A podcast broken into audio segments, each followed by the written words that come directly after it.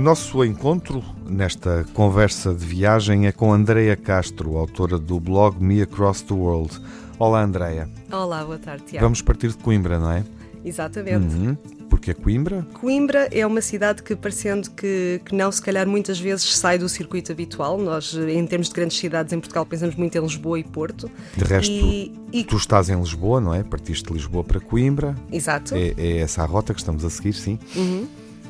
E, e, portanto, temos sempre a ideia de que conhecemos minimamente Coimbra, mas eu devo dizer-te que fiquei muito surpreendida comigo própria, porque apesar de já ter estado em Coimbra uh, por duas vezes na minha vida, uh, não foi uh, até este momento que eu fiquei exatamente a conhecer a cidade. Portanto, uhum. finalmente com este, com este pequeno roteiro que pude preparar, foi a oportunidade perfeita para, num dia mais intensivo do que o habitual, ficar com uma boa ideia do que a cidade tem para oferecer e que realmente é uma cidade fantástica. O que é que te impressionou mais?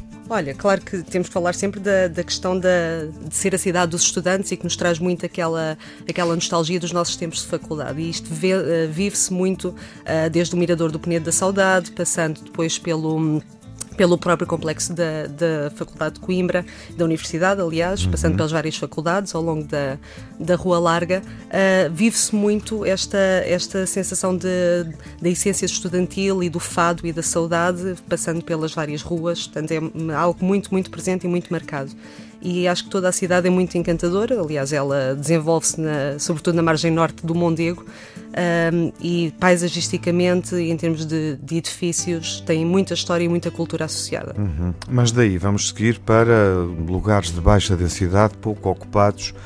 Vamos até às aldeias da Serra do Açor, não é? Exatamente. Uhum. E o que é que te impressionou nesse, nesse trajeto? Por aldeias que são de xisto também, não é? Exato, uhum. uh, portanto, nós habitualmente pensamos muito nas aldeias de xisto como, como o Piódon, regra geral, Sim. mas também a nossa memória remete muito para as aldeias da Serra da Lousã. E efetivamente há muitas aldeias aqui nesta zona da Serra do Açor, das quais conhecemos o nome, mas que não conhecemos assim a fundo. E portanto, o intuito deste circuito, e, e daí também ter sido o motivo de, de escolha uh, da parte do, do meu blog do Be Across the World para visitar, um, foi precisamente conhecermos um bocadinho mais do que é que esta zona da Serra do Açor tem para oferecer. E realmente tem muitas aldeias uh, muito interessantes. Eu passei por várias, passei por Coja, Vila uhum. Cova de Alva, Barril do Alva, depois estive em Avô e no primeiro dia terminei no Poço da Broca. Sendo que depois no dia seguinte um, comecei na Aldeia das 10, passei uhum. pela Mata da Margaraça, uh, pela Cascata da Fraga da Pena, esta assim já um pouco mais conhecida, a Aldeia de Benfeita e terminámos na Foz d'Égua, que é surpreendente, e então na mítica Aldeia do Piódão. Portanto, é uma zona muito rica e também com muita história associada. Uhum.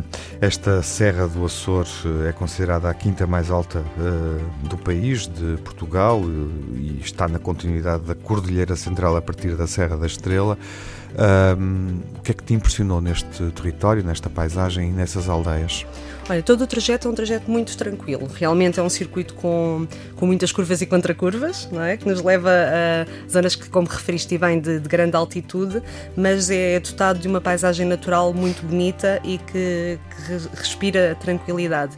Infelizmente vemos muitas áreas que foram, que foram Uh, alvo dos incêndios dos últimos anos, não é? E, portanto, isso danifica de forma muito óbvia aquilo que era a paisagem, que em algumas zonas tem uh, um verde luxuriante e tem muita vegetação de forma muito intensa e até uh, algo compacta, mas depois temos outras áreas um bocadinho mais desflorestadas, uh, fruto destes acontecimentos mais recentes. E no, um, na, quer nas encostas da, da serra, quer depois a nível do vale, encontramos então estas aldeias todas elas muito pequeninas, muito típicas. Uhum. Uh, algumas, infelizmente, já não preservam o traço da, do xisto, uma vez que algumas das casas têm sido rebocadas e, portanto, são casas um bocadinho mais caiadas, mais brancas. Se bem que em algumas aldeias ainda temos, de certa forma, a manutenção de alguns telhados, ali de, de alguns uh, reforços das janelas que preservam o traço habitual. Mas de todo este conjunto, realmente acho que temos que, que realçar que o Piódão uh, se mantém, se destaca como a aldeia que melhor soube preservar aquilo que é, que é a própria uh, cultura da região e da história das aldeias de xisto. Não é? Queres escolher uma aldeia para fechar a conversa? Uh, queria fugir um bocadinho do Piodon, porque acho que todos nós falamos tanto do Escolhe outra, que é tão favor, bonito. Andreia. Eu fiquei muito encantada com, muito perto, a 4 km do Piodon, temos a Foz d'Égua. Uhum. Uh, algo que, curiosamente, eu que estive aqui há 4 anos atrás não conhecia, e que é uma aldeia que parece saída de um conto de fadas. É no, no declive da serra, muito pequenita, mas em que temos pontes de, de xisto, temos pontes de pedra e temos várias casinhas que dão para uma pequena praia fluvial e para o rio. Um, que, que, é extremamente agradável e depois no topo desta serra que é possível de subir a pé tem um pequeno, uma pequena instalação religiosa e portanto é, é encantador eu acho que só mesmo conhecendo e recomendo a toda a gente sem dúvida uhum. Andreia uh, no blog Me Across the World e nas redes sociais que, que representam o teu trabalho com que espírito é que viajas?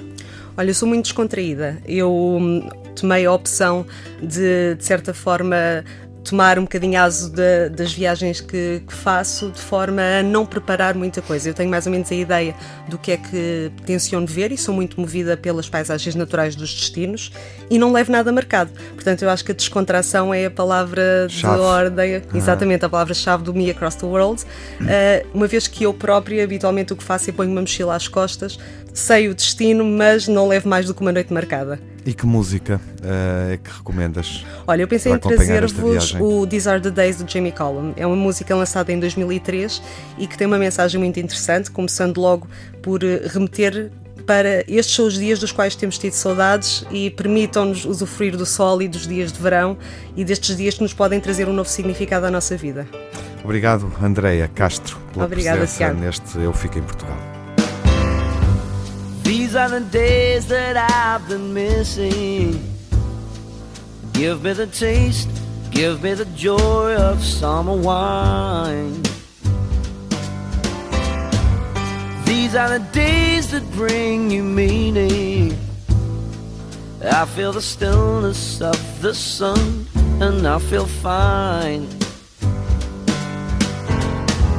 Sometimes when the nights are closing early,